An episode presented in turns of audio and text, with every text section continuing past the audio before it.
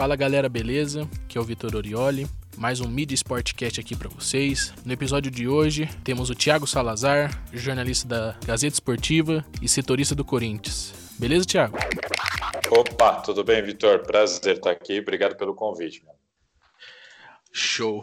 É, como eu já falei para vocês, ele é repórter da Gazeta Esportiva. E eu, a primeira pergunta que eu queria fazer para você, queria que você contasse um pouco da sua trajetória no, no jornalismo, como que foi o seu início lá atrás na área e como que tem sido atualmente para você.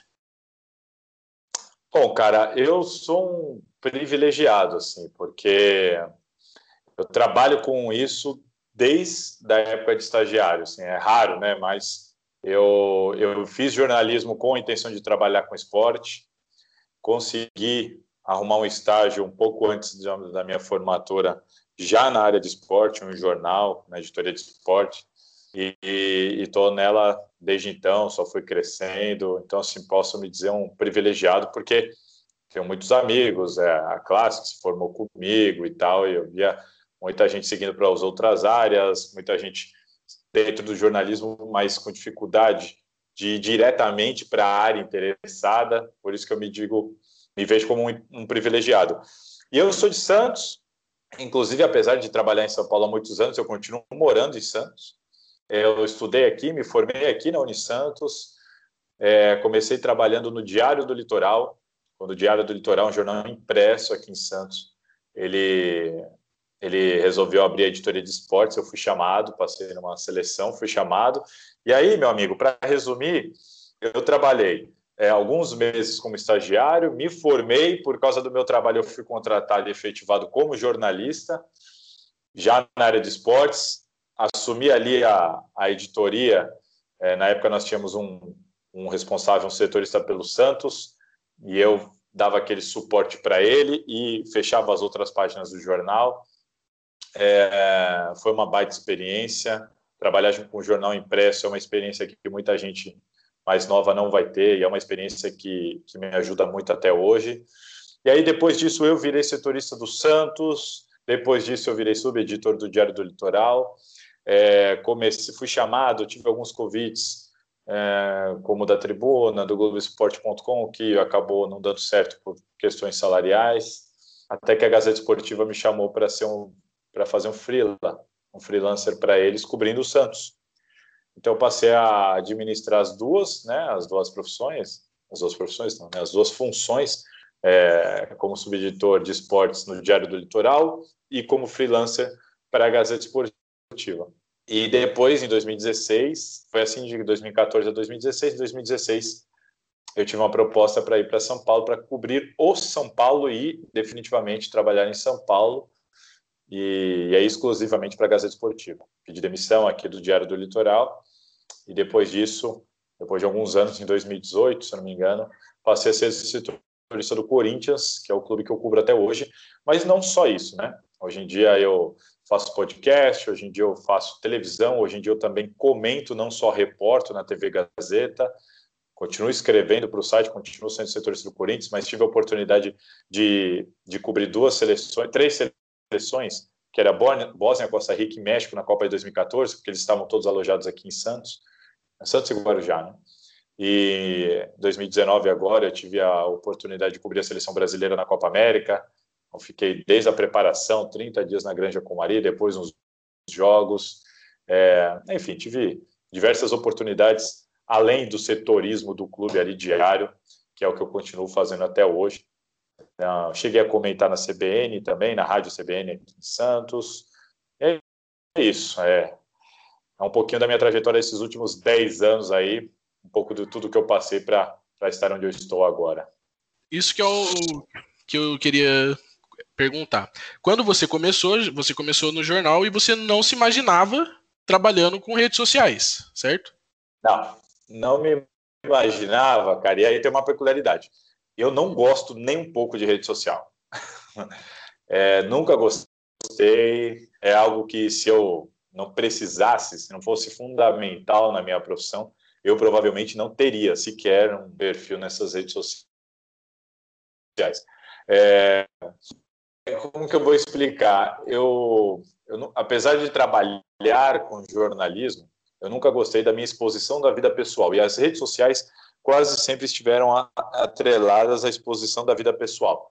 É, eu fui, assim, no ciclo de pessoas que eu convivo o último a, a entrar, a ter um perfil de rede social. Eu lembro que quando surgiu o Orkut, na época, virou uma, né, uma febre, mas eu não, não entrei.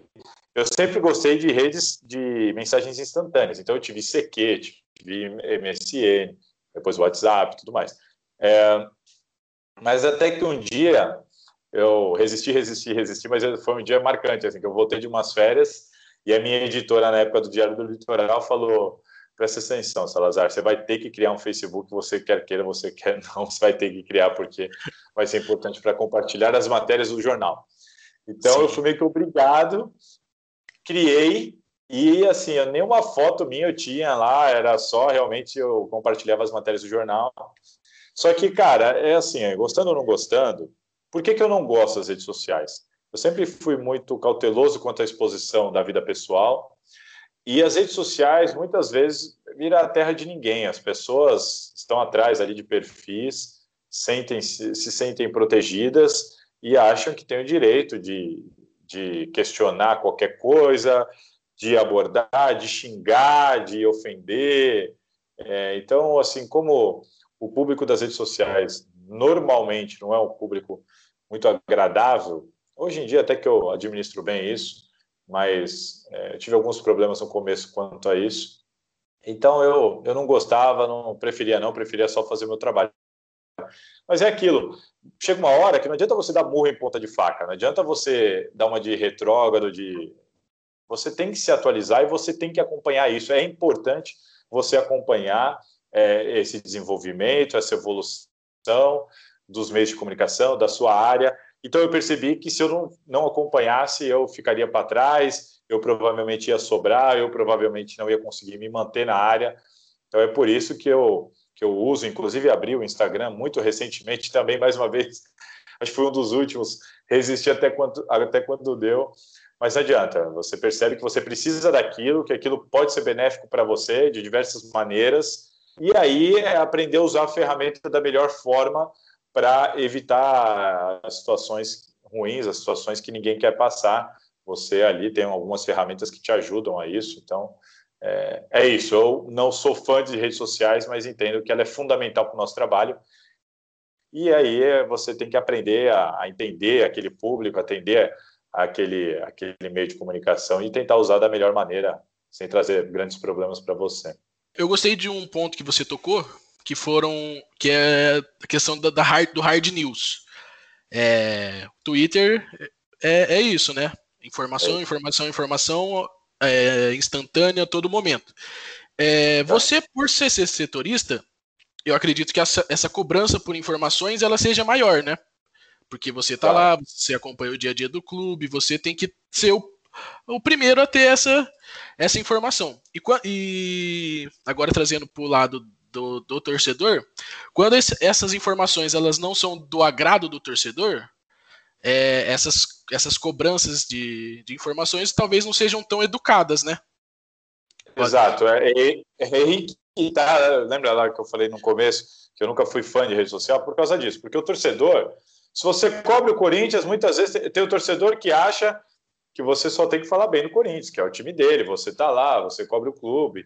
Se você traz uma notícia ruim ou faz um comentário do desagrado do, desse indivíduo, ele acha que você não tem mais que entrar no clube, que o Corinthians deveria vetar a sua entrada lá. Você é Corinthians.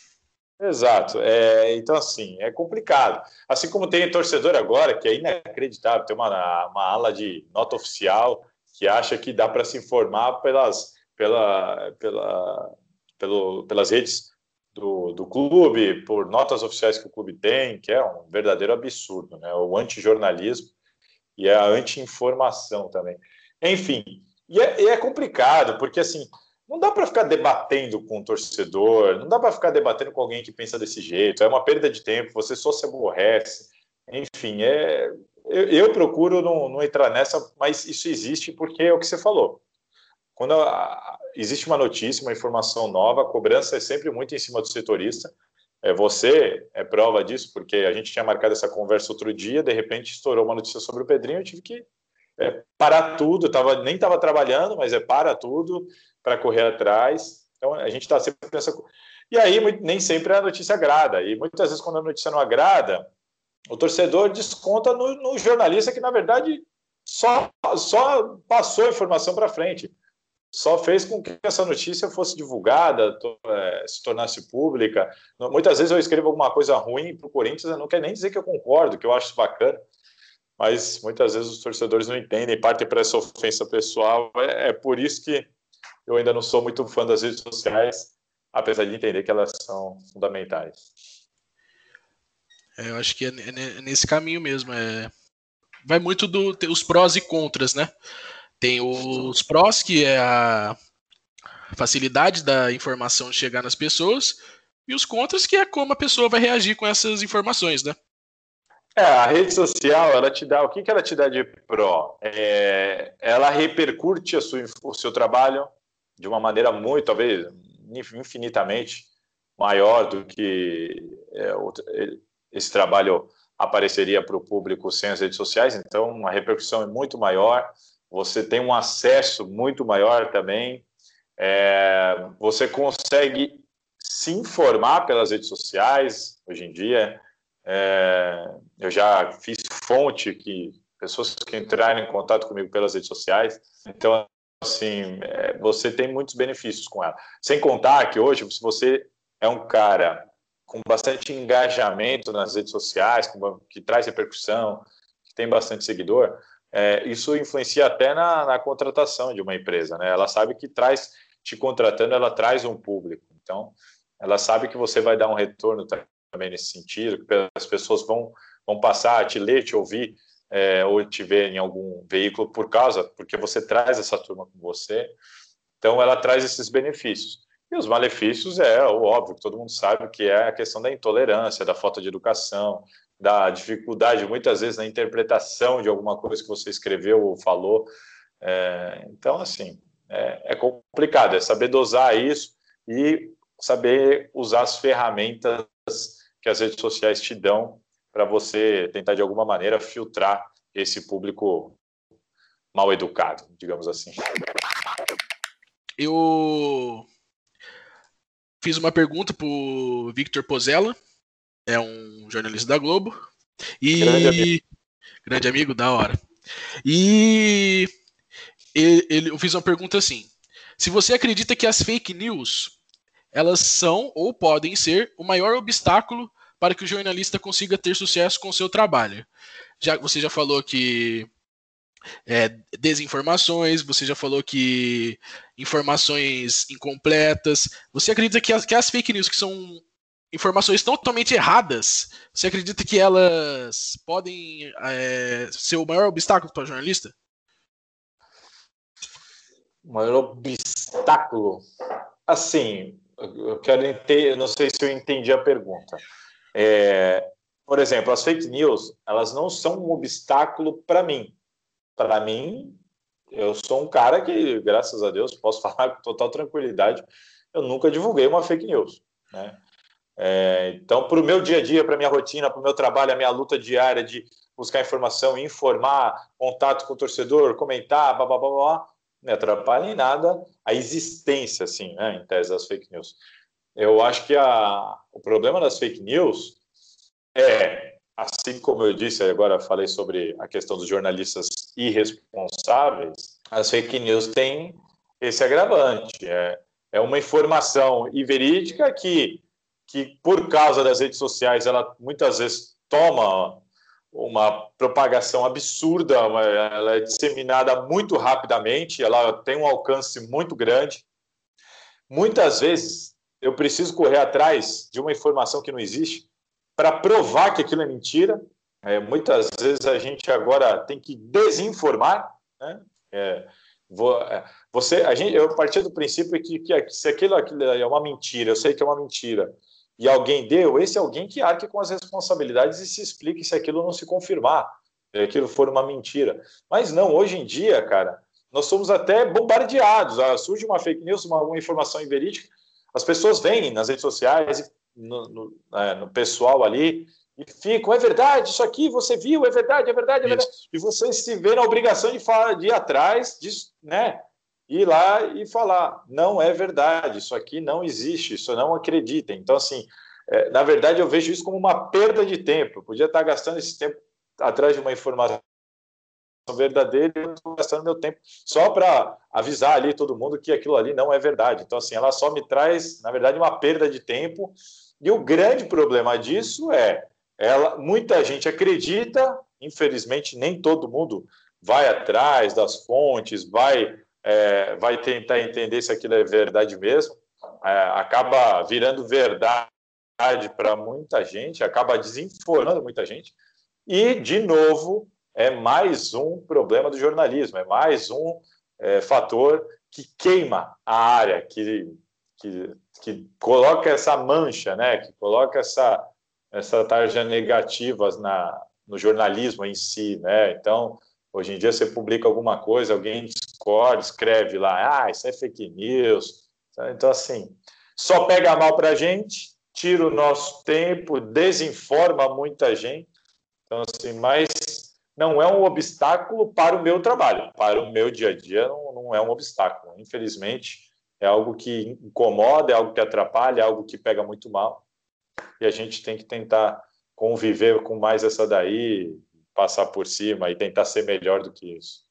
Então, Tiagão, eu gostaria de agradecer a sua participação. É, muito obrigado pela oportunidade de poder trocar essa experiência, que com certeza foi muito importante para mim. É, você é um profissional incrível, com certeza um exemplo para mim, para seguir a minha carreira. E para finalizar aqui o nosso Socialcast, gostaria que você, que falou para gente que não gosta de redes sociais, gostaria que você é, que você definisse o seu perfil como usuário de redes sociais. Como que você se define nas redes sociais? Ah, tá. Não, eu só eu só quero te agradecer de verdade aí sobre as palavras que você me, deu agora, assim, não tenho o que falar, fico extremamente agradecido. É, a gente na correria às vezes nem percebe a, a, influência que a gente pode ter na vida das pessoas e, e, é muito bom quando a gente percebe que traz uma influência boa, pessoal ou profissional. Eu espero estar sempre agregando. Conte comigo o que precisar. Desejo sorte nessa profissão que não é nada fácil, principalmente com o mercado do jeito que está. É, e como que eu me defino? Eu me defino um jornal, é, eu me defino um cara extremamente profissional é, nas redes sociais. A minha definição é essa. Nas redes sociais eu tento ser um cara muito profissional.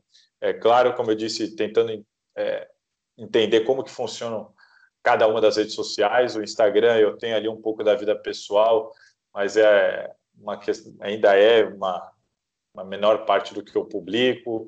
Tem mais a ver com a questão familiar, das filhas que gostam desse tipo de retorno e tudo mais. É, mas eu me defino como um, um perfil informativo e de opinião embasada, e é isso que eu tento, é com isso, dessa maneira que eu tento agregar e me inserir nas redes sociais. Então foi isso, galera. Muito obrigado. Agradeço novamente ao Thiago pela participação e fiquem ligados que tem mais episódio do Mid Sportcast para vocês.